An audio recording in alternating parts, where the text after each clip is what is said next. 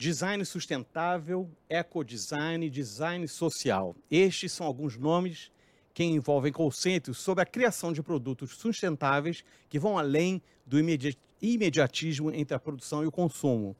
Com a intensa utilização de materiais naturais e recicláveis e metodologias inovadoras, o design nunca esteve tão próximo das diretrizes ESG como a responsabilidade ambiental e a equidade social. Nessa edição do videocast O Rio é Tech, nós vamos falar sobre inovação, sustentabilidade design com o João Vitor Azevedo, que é designer, professor e empreendedor, criador da Maré Relógios, um negócio que pensa em um conceito mais amplo da consciência socioambiental. Vou estar aqui também com a Daiane Ziegler, que é mestra pela UERJ na linha de pesquisa Tecnologia, Produtos e Inovação e pesquisa a economia circular e o ciclo de vida dos produtos no setor têxtil. Também o Ricardo Bezerra, que é CCO né, da Tátil Design, consultoria estratégica que utiliza o design para criar conexões sustentáveis entre pessoas e marcas. Sejam todos muito bem-vindos. Eu vou começar com a Daiane e vou perguntar sobre esses termos todos: design sustentável, ecodesign, design social. Isso é, eles significam a mesma coisa? Fazem parte de um movimento? Em que momento esse movimento, se ele existe, está?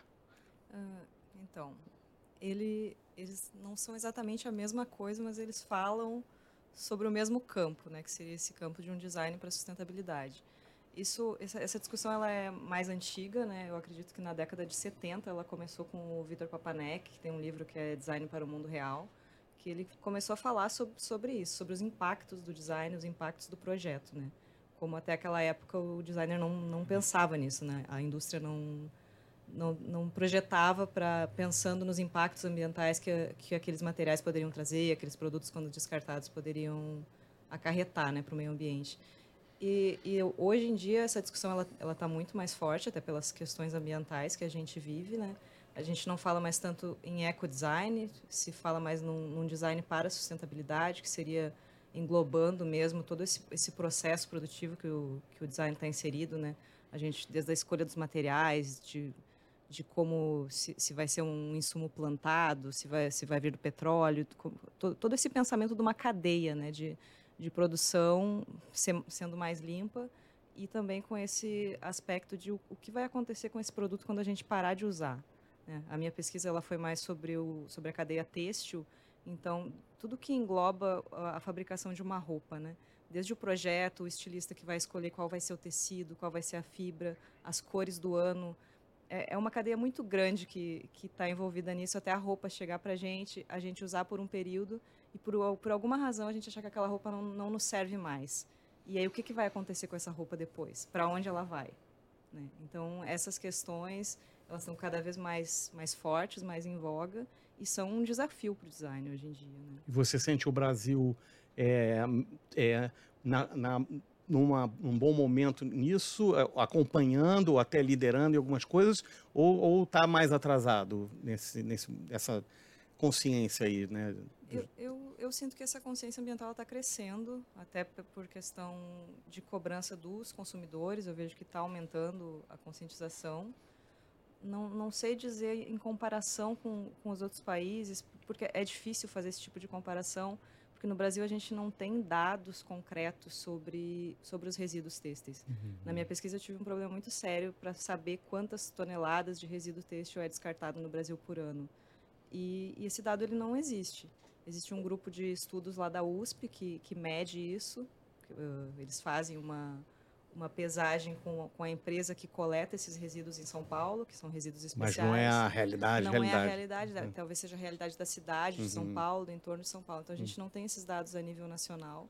Então é uhum. difícil te falar, ah, a gente está bem, a gente está mal. Entendi. Porque os dados eles não não, não são tão não, acessíveis, são acessíveis, ou não nem é, existem. muitas vezes não existem.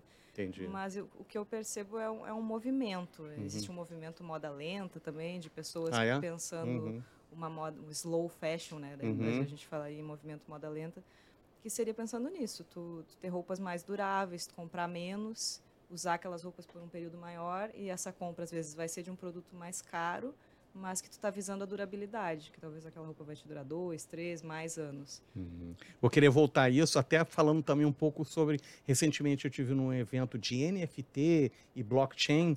E tem muita gente falando de moda é, virtual, né? Sim, né? Eu tenho um, ali, é, um, é um novo nicho. É um novo mercado. nicho. A Lily Kessler, uma grande amiga minha, tá assim, tá produzindo. É uma, é uma designer né, de, de de acessórios virtuais e que também tem o gêmeo, é, o, o, Digital Twin, né? Tem, tem a versão física e tem a versão digital. Vamos voltar a falar sobre isso, que é importante. Eu vou falar agora com o Ricardo sobre a, a, a Tátil, que é uma empresa que eu adoro, né? Tenho sempre contato e é, vejo né, sempre as, né, os, o que vocês estão fazendo, já tive lá, né? E se eu não me engano, quando eu tive o Fred Gelli, que é um dos fundadores, né? Ou é o fundador, é o fundador, é o fundador ele estava falando sobre biomimética e eu, eu, eu, eu fiz uma pesquisa para o Museu do Amanhã sobre, é, sobre é, uma, uma exposição que teve lá chamada Inovanças Brasileiras, que era sobre inovações típicas brasileiras. A gente estudou muito biomimética, né? então tinha algumas empresas né, a, a, acho que a Boticário, algumas estão é, pensando na embalagem, e aí tinha a ver com o algodão, com a, a planta do algodão. Então vocês, vocês têm esse lado, né, já sempre tiveram. É, o Fred sempre teve olho na natureza, e a natureza me parece que é um bom exemplo de alguma coisa sustentável. Né? Como é que vocês estão, como é que vocês trabalham com a biomimética dentro do conceito do ESG é, lá e, e da consultoria que vocês fazem para os seus é, clientes também. Sim, obrigado pelo convite, obrigado pela pergunta. É, a natureza está na origem da Tati, está na, na, concepção original do Fred, que é o fundador. A gente costuma dizer que a gente tem um oráculo na Tati, o oráculo é a natureza, e a biomimética ou biônica é a disciplina que ajuda a gente a estudar a natureza como, essa, como fonte de inspiração. Uhum. Tem uma perspectiva conceitual, estratégica, de olhar para a natureza como uma produtora de soluções ao longo do tempo. A gente costuma dizer que na linha evolutiva a natureza tem 3,8 bilhões de anos prototipando na, na nossa frente, na nossa frente e totalmente disponível, né? Uhum. Se sem ninguém paga nada por isso, uhum. é só uhum. olhar, é só buscar essas inspirações. Então tem essa, toda essa perspectiva que fala de como a natureza cria. Ela não cria como nós criamos linearmente, ela pensa em ciclo. A natureza não aborda as questões de uma maneira fragmentada, é tudo integrado, é tudo interdependente. Na natureza não existe desperdício de energia, então você tem uma questão de minimação e a gente é maximalista, é. né? A gente gera muita muita coisa, produção de calças, né, de textos, né? Depois a gente vai voltar, mas eu sei que é muito intensivo em energia, em recursos, né? Exatamente. Né? Então é, a gente faz, né? A gente usa esses pilares, esses conceitos para mostrar como existe uma perspectiva de criação, de desenvolvimento no design que vem da natureza, que poderia fazer a gente pensar o processo de uma maneira mais é, integral ou interdependente, mais circular, mais minimalista. Então, a natureza e a biomimética como disciplina ajudam a gente a, a levantar e, pers e, ter perspectivas conceituais. Uhum. Inclusive, uma coisa que o Fred fala que eu acho muito boa, que a gente precisa desinventar o lixo, né? Porque o lixo é uma invenção humana. Né? Na natureza não existe lixo. Todo Tudo é resíduo é de um processo ele é recurso é. para um outro. Então, a gente que inventou a ideia, num pensamento linear fragmentado, que eu posso pegar uma coisa e jogar fora, como se ela não fosse parte de um grande ecossistema, de um grande ciclo de vida. Ciclo né? de vida. Uhum. Então, a, a biomédica vem para a gente como essa inspiração, esse lugar de olhar, de pensar e refletir, e também vem com uma perspectiva técnica, né? olhar para os materiais, olhar para que a gente chama das soluções naturais, né? até na perspectiva mais do design de produto, né? a gente costuma dizer que os materiais têm vontade própria. Cada material, o papelão ou o plástico, tem as suas perspectivas, tem a sua, a sua percepção sobre o manuseio sobre o mundo. Então, ter um olhar mais cuidadoso, mais atento aos Não materiais. Força a barra, né? Não força a barra. Deixa, é. Isso é para isso. Deixa ele se expressar naturalmente, né? Então, a gente até costuma dizer, dentro dos nossos princípios criativos, um deles é não contrarie a vontade dos materiais expressivos, senão eles reagem. Ótimo. Então vamos tentar Perfeito. entender o que, que, eles querem dizer e vamos tentar buscar soluções mais naturais, mais integradas. Então a biomimética ou biônica vem com essa perspectiva mais ampla, mais conceitual, mas também técnica, olhando o processo, olhando por materialidades. Então é a gente Tá, traz é, isso. É uma linha mestra lá É uma linha mestra. Continua. Está tanto bom. no nosso discurso como consultoria de marca e de design, também como ação, né? Uhum. Como empresa. A gente é uma empresa, a gente também tenta dar o exemplo, nos certificamos há poucos anos como uma Bicorp. Uhum. Nós assumimos os compromissos ligados a SD, né, Uhum. ao ESG. Uhum. E a gente segue né, tendo esse oráculo aí na nossa frente, buscando eh, evoluir junto com a natureza, Bacana. sendo parte dela. Ótimo.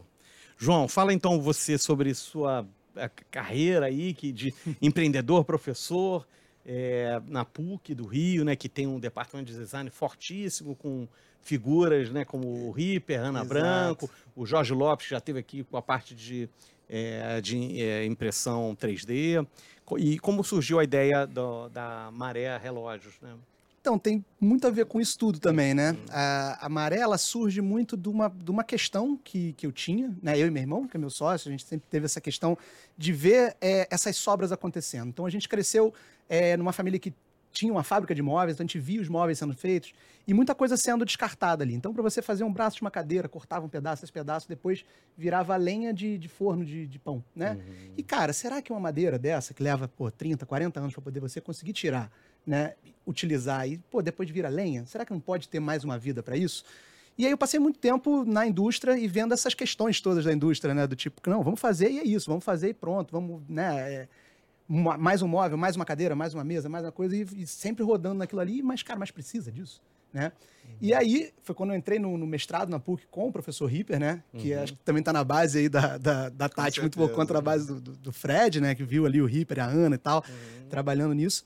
E aí a coisa virou totalmente de cabeça para baixo para mim, assim. Eu encontrei um lado do design que eu achei muito interessante, que é exatamente esse olhar sistêmico. A gente entender que aquilo que a gente está fazendo aqui, ele tem um impacto que está em todo esse redor. Né? Então, é, a gente vem muito da linha da, da geografia, né? do Milton Santos, que é um grande geógrafo brasileiro, que ele diz que o, o espaço né, é formado pelo conjunto dissociável né, e solidário e paradoxal do sistema de objetos e sistema de ações, que um não existe sem o outro. Então, um objeto ele prescinde de uma ação e uma ação prescinde de um objeto.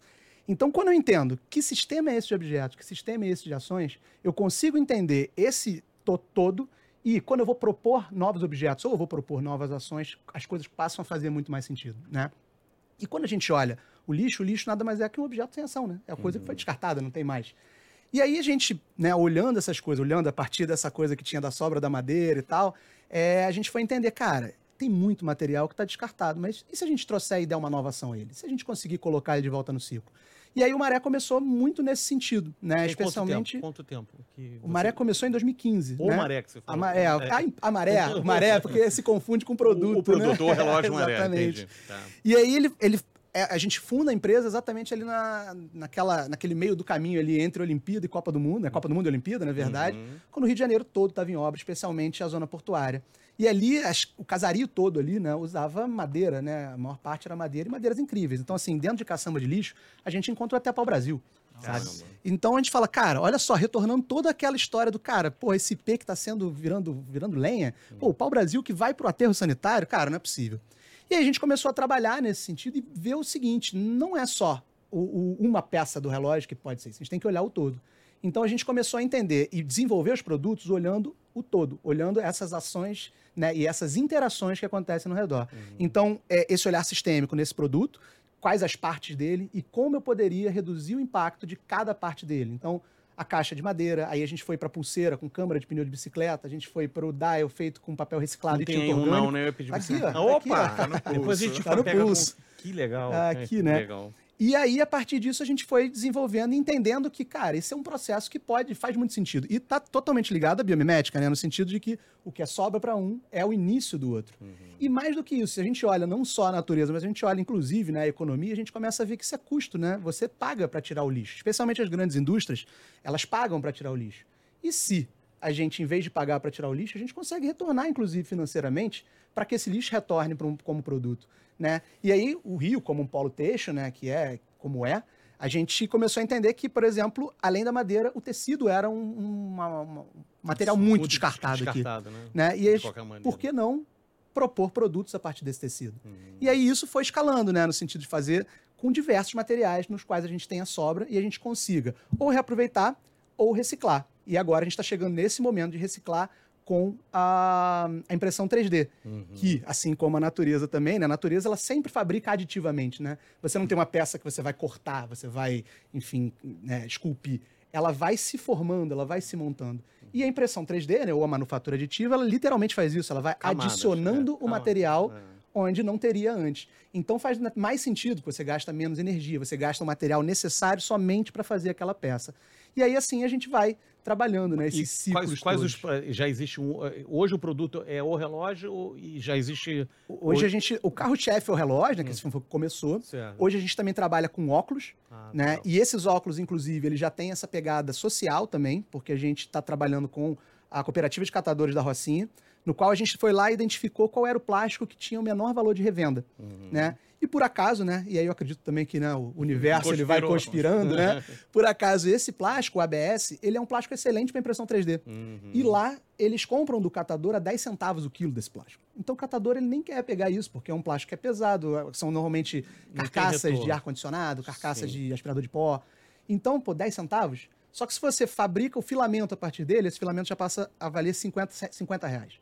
Se você faz um óculos a partir dele, você já vende a 100 reais um óculos que pesa mais ou menos 10 gramas. Uhum. Então, assim, o- o- a curva de ganho com esses processamentos que são baixos, não é uma coisa assim de outro mundo, você consegue dar um retorno muito mais interessante. Valor al- muito mais, um valor muito mais alto. né? Exatamente. Agregado, né? E aí a gente está num um projeto, né, que foi patrocinado pela Shell Iniciativa Jovem e também pela FAPERJ, de montar uma célula produtiva dentro da cooperativa, exatamente para que eles usem esse descarte de, de material plástico da própria comunidade para fazer produtos que façam sentido para dentro da comunidade. né? Então a gente começou com os óculos, que vão para as crianças, né, especialmente, e agora a gente já está treinando os- alguns jovens né, para que eles comecem a desenvolver produtos que façam parte da realidade da comunidade.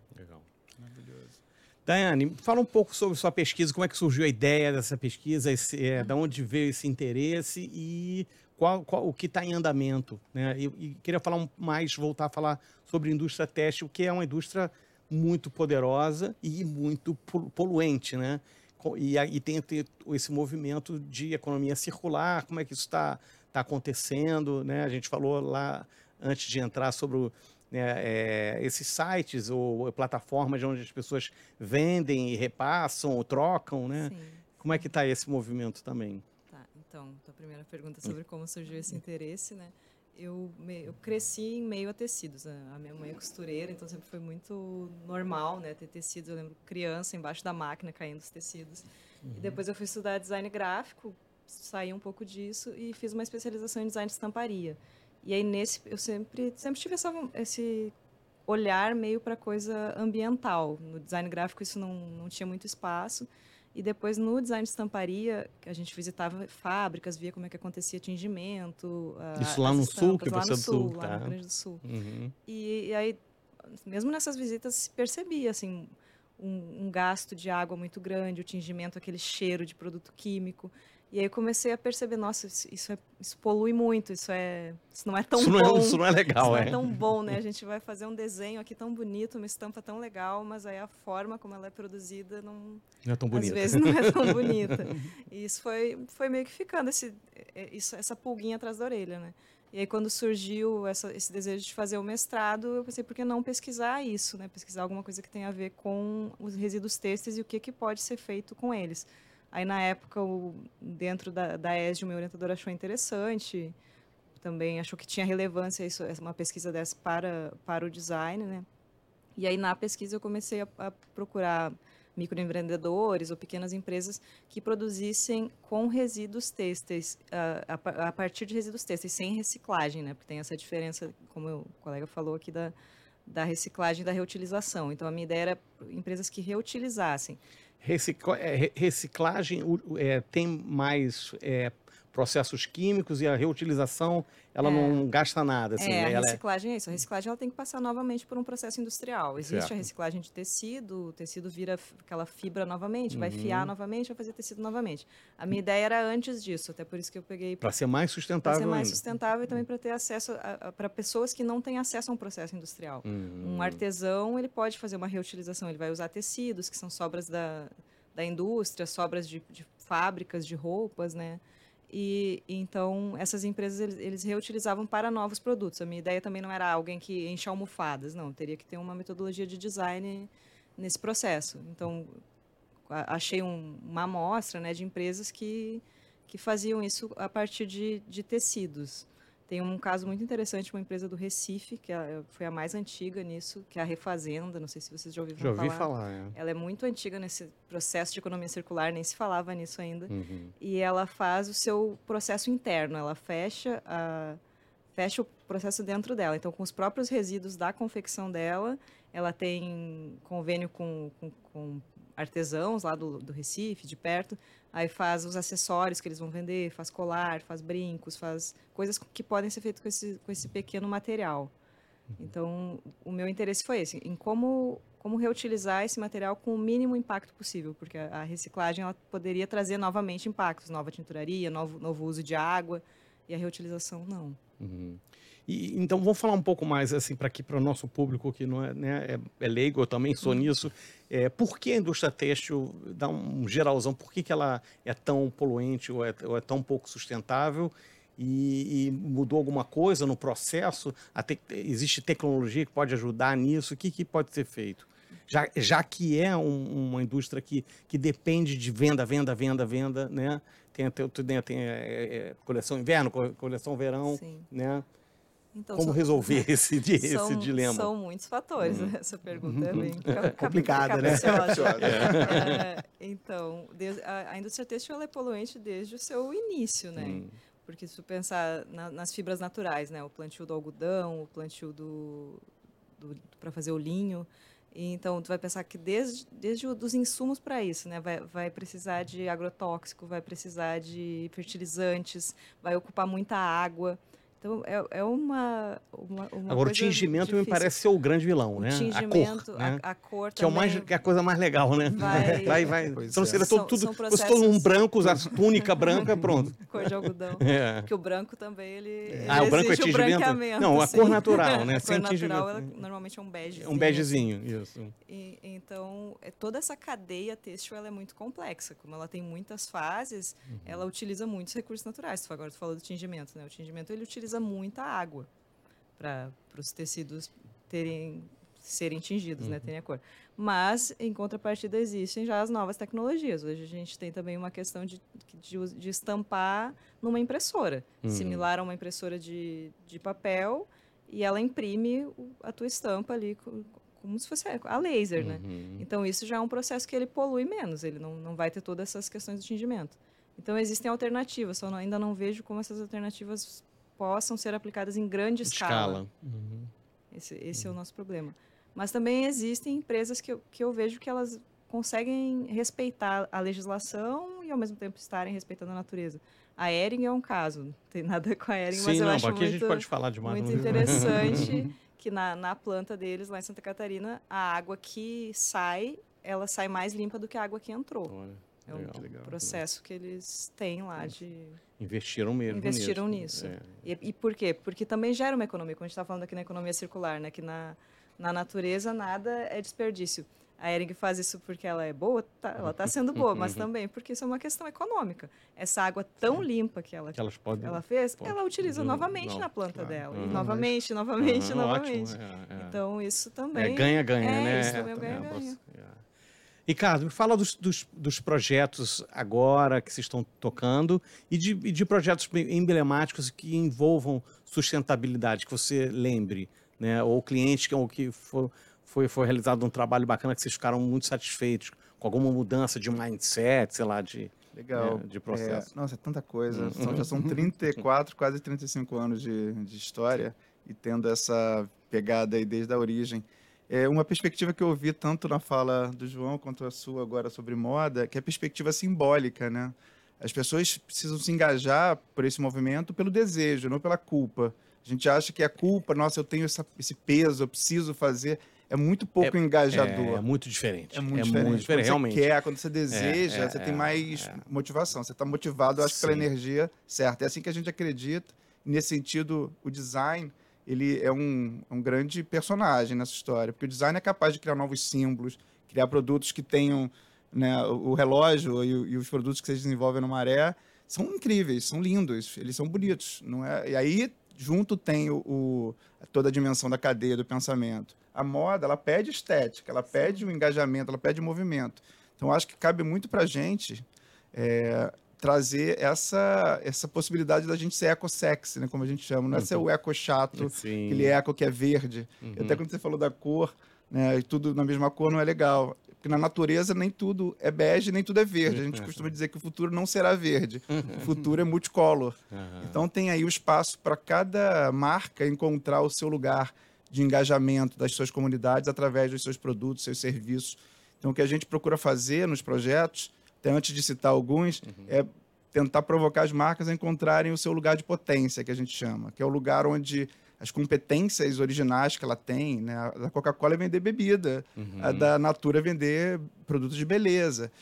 É, então, qual é a minha propriedade, a minha capacidade instaurada, técnica, conceitual, de propósito, e o que, que o mundo precisa? E aí, hoje, todo mundo precisa de ações mais sustentáveis, mais regenerativas, até, ou mais reconciliatórias, como a gente, como a gente chama. Então, o nosso lugar como consultoria é provocar as marcas a encontrarem a melhor conexão entre o que elas sabem fazer é, e o que o mundo precisa. E esse lugar é o propósito, e para você colocar o propósito no mundo, precisa, precisa estar inteiro no teu lugar de potência. E o design vem desenhando, né? desenhando símbolos, desenhando é, imaginário na cabeça das pessoas para que elas se engajem verdadeiramente pelo, pela essa, essa perspectiva mais sustentável.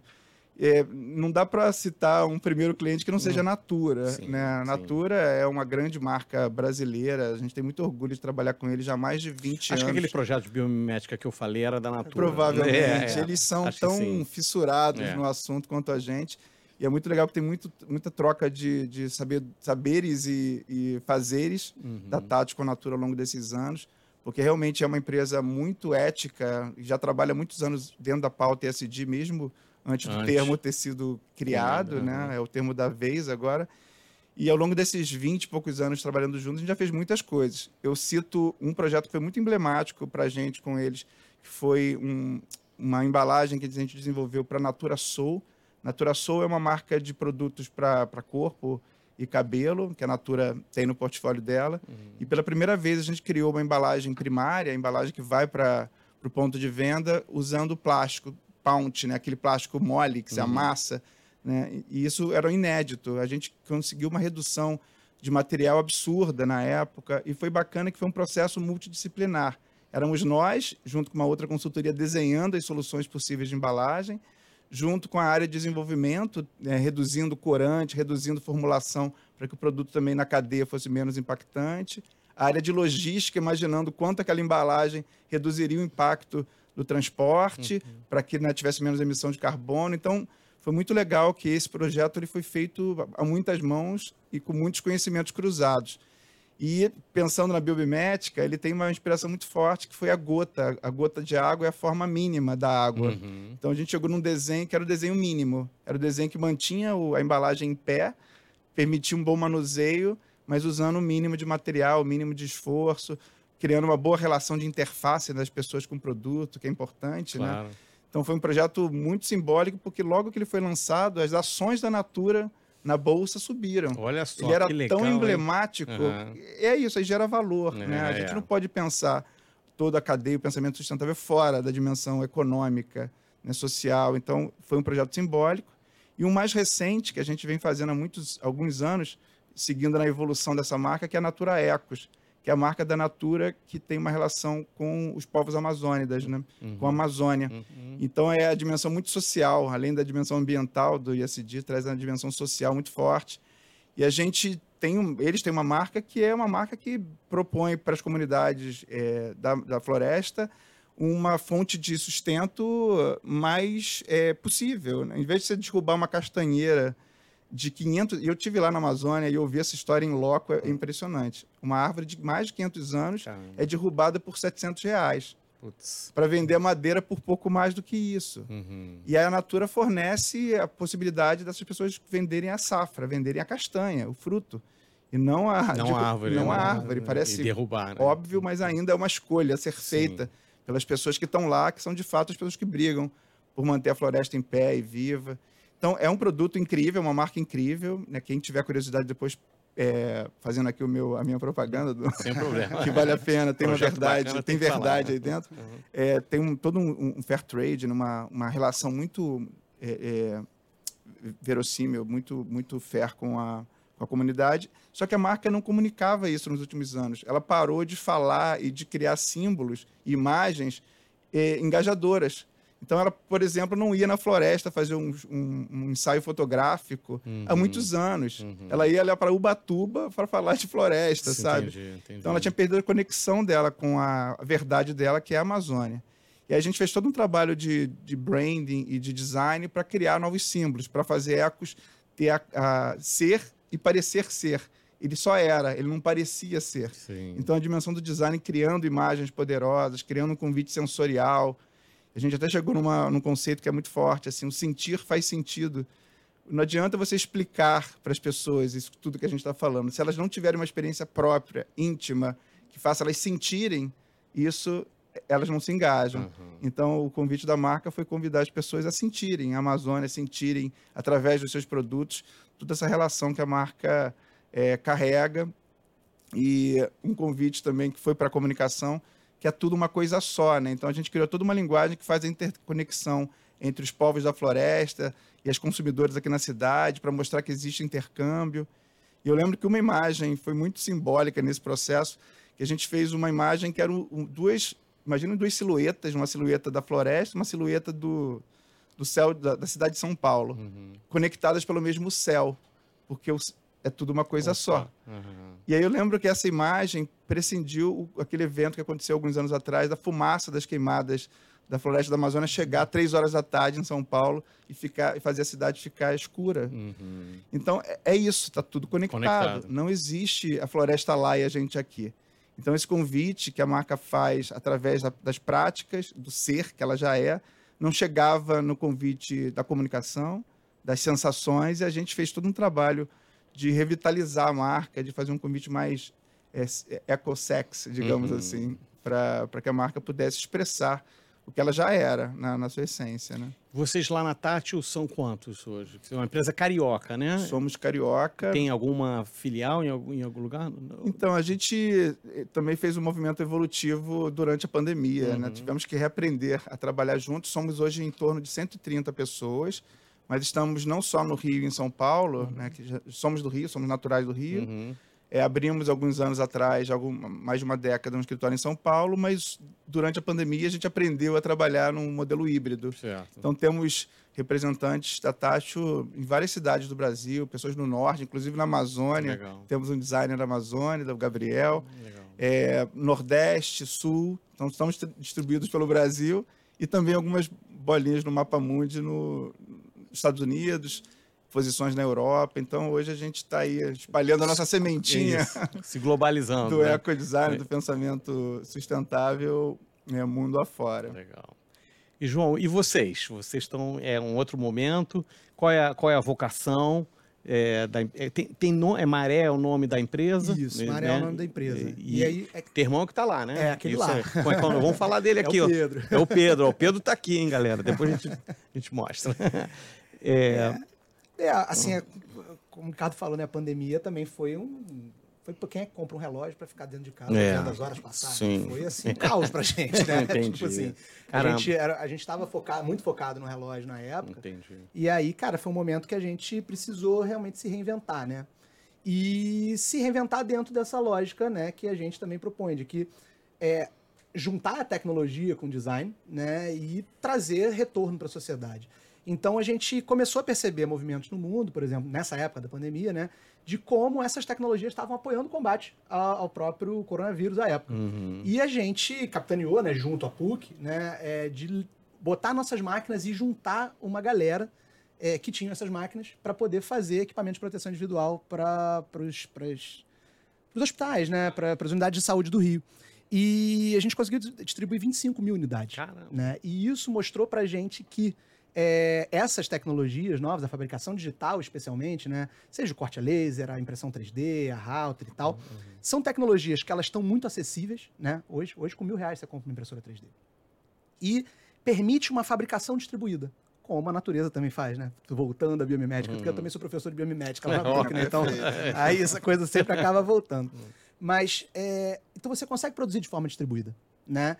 E, e isso que chamou muita atenção da gente no sentido, cara, se a gente já está trabalhando com essas tecnologias, a gente viveu isso, a gente fez isso acontecer, cara, tem outras possibilidades de, de utilização disso. Né? E aí entrou essa, essa lógica da, do, do, reprocessamento do plástico, uhum. né? Porque nada mais é do que você derreter plástico, né? Fazer aquela Os forma. filamentos, Isso. Né? Só que o, normalmente o filamento é um, é um plástico virgem. Só que ele, você pode fazer a reciclagem do plástico. Né? Uhum. O ABS, por exemplo, até 10 vezes você consegue fazer sem perder características mecânicas que ele, que ele tem. Uhum. Inclusive, ele até ganha algumas. Isso é feito, processo. essa reciclagem é feita lá, vocês fazem Exatamente. lá? É Que através é- de, é, é de muito calor? simples. É calor? É, literalmente, você tritura, Uhum. você esquenta, né? E você transforma em um fio. Entendo. E esse fio você usa para imprimir em 3D. Uhum. Ou você imprime diretamente, né? Você tem uma adaptação que você pode fazer na máquina que você já coloca é, O esse plástico. É, não é nem pó, Não, não. é, são pedacinhos mesmo né, que, você, que você faz e você consegue imprimir com isso. Uhum. E, e aí a gente então começou a usar essas tecnologias, né? Olhando também outros produtos e mais ainda, olhando as empresas e o que as empresas descartam, que elas muitas vezes nem sabem o que descartam, e propondo produtos a partir do descarte delas próprias. Uhum. né? Então, como eu até estava falando antes, muitas das empresas hoje elas pagam para tirar esse lixo, né, para tirar esse descarte, e pagam uma quantia bem considerável, na verdade. Né? Uhum. E hoje em dia a gente está trabalhando muito nesse sentido, de entrar ali, entender esse descarte, e aí, a partir dessas tecnologias, propor novos produtos para a empresa. Né? Então, enfim, é, são brindes que vão sair dali do próprio lixo da empresa, são coisas para. Isso é muito que legal, ser- né? É, Você, a, a empresa dá de brinde, olha, isso aqui era lixo nosso, olha, virou, sei lá, Exatamente. esses chaveiros. Que tipo de produto vocês? É, é o quê? Fora Cara, relógio e óculos. É, óculos e relógio está muito dentro da marca em si, né? Que é a Amarel, que a gente vende no nosso site e tal. Mas a gente fez- já fez muito, por exemplo, suporte para notebook, que muita gente usa, inclusive, para o né, home office. Aham. É, ch- chaveiros em geral, né? Seja um chaveiro que tenha marca, seja um chaveiro que seja um abridor para o quiosque da praia, feito com, a, com, com sobra de ombrelone, por exemplo. Legal. Né? É, que mais? Carteiras também, a gente já fez algumas coisas. Aí a usa, aí usa o quê? coisa. Pneu aqui de carteira? Câmara de pneu. Câmara de pneu. Ou plástico, é, sacola plástica. Sim, né? sim. Você pode prensar essa sacola, fazer um material novo com ela e usar ela. Para quem quiser conhecer, pode fazer. Qual é a. Qual é, é maré? É marérelógios.com.br Tá, tá. é, e as redes sociais Maré Relógio, tudo junto, né? E, enfim, assim, aí tu me pergunta, mas dá para fazer o quê, né? Com impressão 3D e com a reciclagem na impressão 3D? Tudo. Uhum. É difícil até. Mas tem um lance, eu vou, vou falar sobre a escala, a questão da escala, né? Sim, sim, sim. E quando, e quando você tiver alguma demanda ou um pedido, ó, a gente quer, sei lá, mil, dois mil, não sei qual é, qual é o número que Aham. começa a bater na coisa. Vocês têm um lance artesanal envolvido, sim, né? sim, sim, gente e o que que vocês pensam sobre isso? Então, é, a entrada da impressão 3D foi muito para poder quebrar um pouco com isso, né? Uhum. Porque, de fato, quando a gente está trabalhando com a madeira, né, que você tem que dar acabamento e tal, você tem um processamento é, manual maior. Né? Não existe hoje fábrica de relógio no mundo que seja 100% automatizada. A Uhum. montagem é feita à mão. É mão, hein? É até hoje. manual, Mesmo a até Suíça. N- Nem Suíça, Suíça, nem tá Suíça. falando até da China. É, assim, é, na hora de botar é. ali o ponteiro na máquina, É mesmo. não né? existe uma máquina hoje capaz de fazer isso, Olha, né? É a mão humana né? que tem É. que fazer. Que bom. Né? Exato, mas, mas isso também é um limitador nesse sentido de escala. Uhum. E já com o processamento por, por impressão 3D, né, é, facilita porque ela é uma, uma- é uma técnica que você já sai acabada. Ela tem características próprias, diferentes do que a gente está acostumado com injeção, enfim, com a usinagem e tal, mas que tem características interessantes que dá para sair acabado. Então você elimina um processo nisso aí e você amplia. Então, uma impressora 3D, ela demora a imprimir, de fato. Né? Um relógio a gente leva 40 minutos, mais ou menos, para imprimir a caixa desse relógio. Uhum. No entanto, se eu tenho 10 impressoras imprimindo, Uhum. né? E isso aí vai elevando no mesmo nível, assim, né? Então, se eu tenho mil impressoras imprimindo, eu tenho mil relógios em uma hora, né? O que a gente já come- começa a aproximar. E se a gente for botar em números, inclusive, uma injetora que vai ser capaz de fazer mil, mil relógios em uma hora, vai ser mais cara do que mil impressoras imprimindo em uma hora. Uhum. Então, é uma coisa assim que... A verdade é que a gente ainda está entendendo um pouco dessa tecnologia, né? Do que ela é capaz e como ela pode ter essa saída é, nessa escala. Então, a gente já está entrando muito nisso por conta né, desse, desse processo. E o interessante é que ela pode processar diversos tipos de materiais, não só o plástico, que ele vem hoje né, do descarte ou que ele vem do petróleo, mas também diversos plásticos que já são plásticos biodegradáveis, são o que a gente chama de bioplásticos, né, que ele tem é, outros tipos de origem. Você tem bioplásticos que são de origem é, do petróleo, Uhum. mas vocês também, a gente já tem também uns que são feitos a partir de vegetais, né? Então você tem uma origem verde, e aí você tem esse processamento, depois você pode compostá-los, inclusive. Né? Então é um, um ciclo que já se fecha é, nele próprio. Né?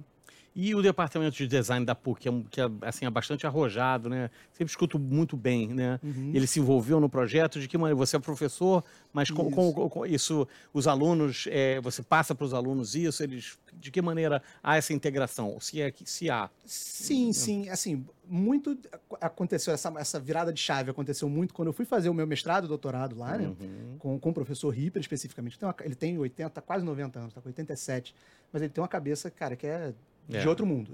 É, é uma figura Né? É uma figuraça. lendária aqui do figuraça. design carioca. É, exatamente. Fundador do design É, carioca. é, é, é. E, e ele trouxe muito disso, né, como DNA do curso da PUC. E é, eu aprendendo isso com ele também, trazendo, depois dando aula de projeto, também dou aula de projeto lá, a gente acaba trocando. E vários é, alunos foram nossos estagiários. Legal, né? imaginei isso. Então, hoje, por exemplo, quando eu falei, por exemplo, desse, desse material do plástico prensado de, de- de sacola, Uhum. hoje tem a Vike. A Vike foi do Léo, que foi nosso estagiário, que foi aluno da PUC também. Né? Legal, né? Então é uma coisa assim que a gente vai conversando, né? É uma coisa muito de troca ali. E, além disso, o ecossistema que a gente tem. A gente foi germinado e incubado também no Instituto Gênesis, que é, Maravilha, né, é. uma, uma, Uma, referência, uma né, é, de- referência de, total. incubação de empresas. várias empresas que passaram por aqui É. foram do Gênesis. Então, assim, é, é um lugar muito propício, né? Até por conta daquele campus que é muito bonito, né? Que tem aquela... É, Tem uma natureza muito presente. Então, ela mostra muito do- dos caminhos pra gente ali mesmo, né? legal. Ó, a nosso tempo já está começando a ficar escasso. Vamos, vamos dar uma finalizada, cada um falando um pouco sobre o que pensa desse momento. né? Eu vou perguntar para a Daiane sobre como sua pesquisa mais na, na indústria têxtil.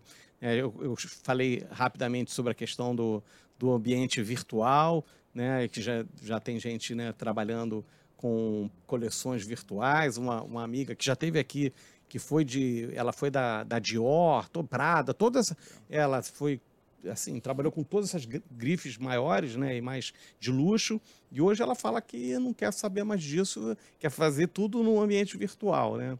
Então, é bem, bem interessante o trabalho dela.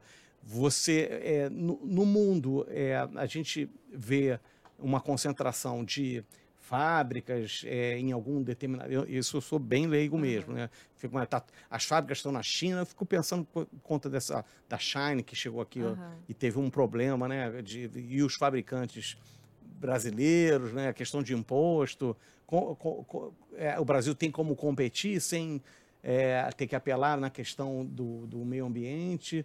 Ou, ou a gente, a o Brasil vai ficar mais como consumidor? Como é que está isso em relação à fabricação mesmo de, de, é, de produtos têxteis? É, é bem complexo. co- Mais uma pergunta capciosa. É, é bem complexo competir com a China Hum. ou competir com essas indústrias. Tem muita produção em Bangladesh, na Índia, e às vezes a gente vê essas questões de tragédias que ocorrem, né? Porque não tem lá não existe uma fiscalização trabalhista muito forte, né? Uhum. Muito pesada. Então, para o Brasil produzir dentro da legislação e hoje também dentro dessa exigência que vem do público por, por produtos mais sustentáveis, por produtos sustentáveis em todos os âmbitos. Né? Quando a gente fala em sustentabilidade, a gente está falando de sustentabilidade ambiental, social e econômica.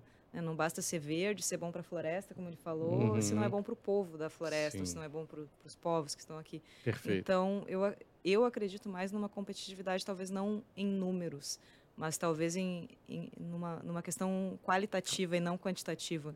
Então, a, talvez a, a nossa competição vai ser essa que o design vai ter que entrar mais forte, que os nossos produtos talvez aqui vão surgir as, as novas pradas, as novas, mas não com essa ideia de luxo, mas talvez Uhum. um novo luxo, como ele está falando, esse Uhum. ecosex, talvez esse, esse seja o novo luxo. Isso. Então eu, eu não, não percebo muito uma, uma, uma possibilidade de uma competição, o Brasil vencer uma competição em, em termos quantitativos, mas talvez em termos qualitativos, né? De, de a gente criar uma nova indústria da moda, mais sustentável, mais desejável. Uhum. Talvez o Brasil numa vanguarda de digital, o que é moda para a gente. Isso, isso vem acontecendo.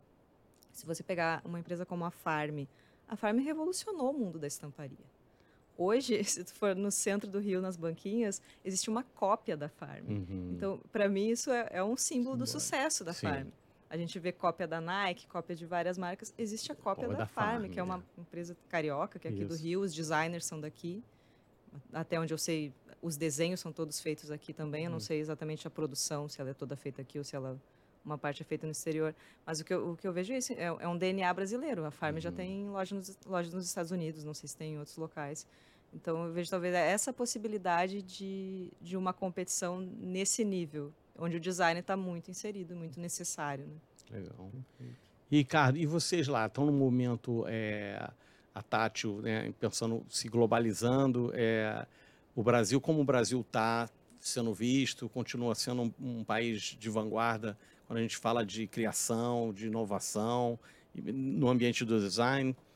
Como é que está isso? Totalmente, é. totalmente. Adorei te ouvir agora, porque eu acredito nisso, nessa evolução, primeiro qualitativa. Eu acho que isso. tem um, um novo símbolo, um novo imaginário que a gente tem que criar no mundo, na indústria, e o design pode ser um vetor importante que o Brasil é vanguarda. A gente tem a maior sócio-biodiversidade do mundo aqui. O que a gente é capaz de fazer como povo, como criativos, como inovadores, é, é brutal, assim, a, a, a nossa potência. Uhum. E a gente, como consultoria brasileira, que também tem ambições de levar essa mensagem né, para o mundo, a gente até costuma dizer que o nosso propósito é metabolizar ideias, impulsionar pessoas e transformar o mundo.